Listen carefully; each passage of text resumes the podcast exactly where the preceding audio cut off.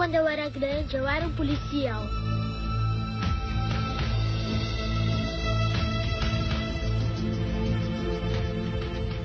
Uma noite eu entrei numa loja. Todo mundo parado aí, não se mexam! Todo mundo quietinho Havia uns caras ruins. Vamos lá, vamos lá! Olha aqui, eu não tô brincando. não. Eles dispararam e me mataram.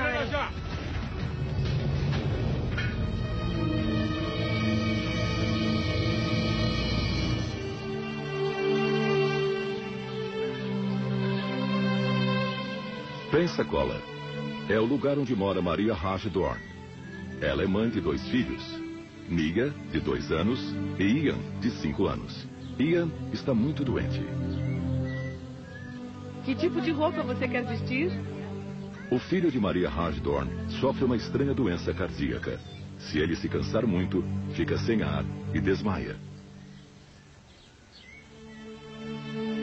As visitas ao cardiologista são frequentes e a observação contínua é indispensável. O pequeno Ian passou por seis grandes cirurgias do coração antes dos quatro anos.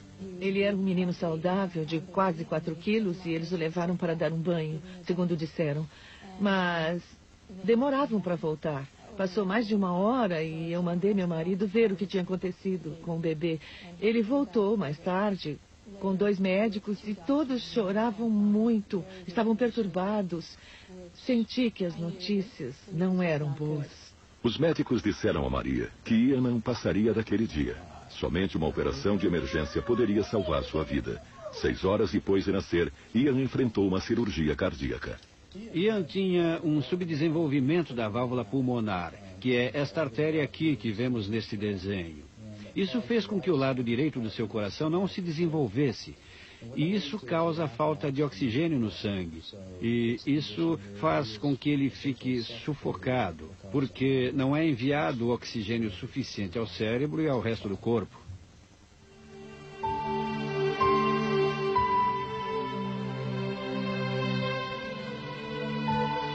A cirurgia de Ian correu bem. Depois de quase nove horas, a equipe médica conseguiu operar a válvula. Mas o subdesenvolvimento do lado direito do seu coração precisaria de mais tempo e de mais operações.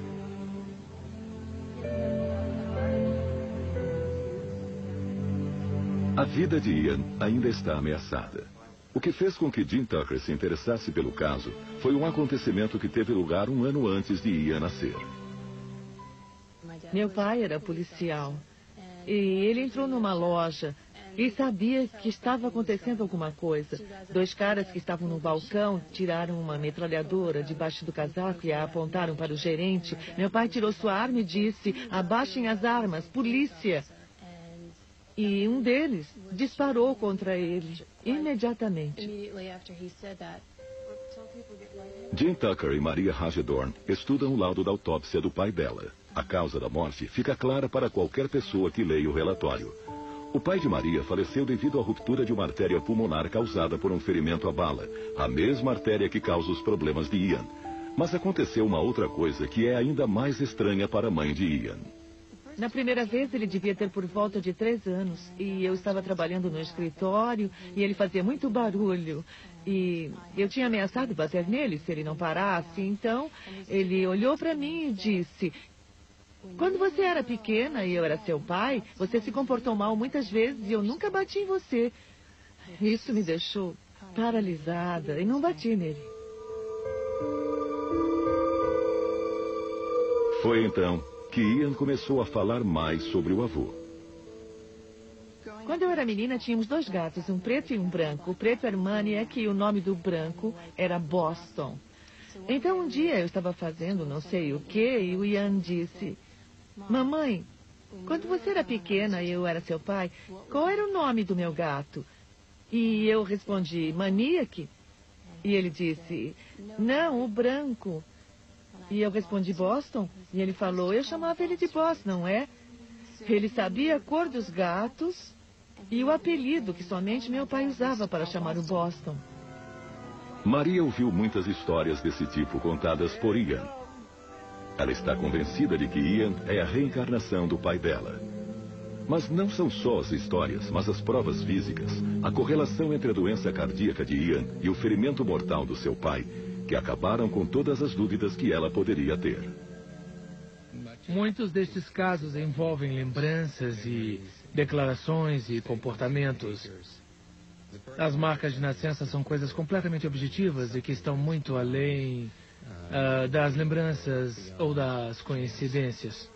Pode ser que a memória de Ian o esteja enganando. Talvez suas declarações estejam relacionadas com o avô por pura coincidência. Mas a combinação das lembranças com a evidência física é muito convincente. Eu não queria voltar, mas. Ah, mas Deus me deu para você. Deus deu você para sua mãe? Mesmo você não querendo voltar?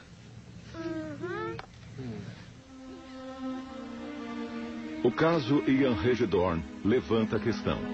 O que significam todas essas provas? Obviamente, há perguntas muito importantes que nem começamos a tentar a responder, como: uh, existe alma?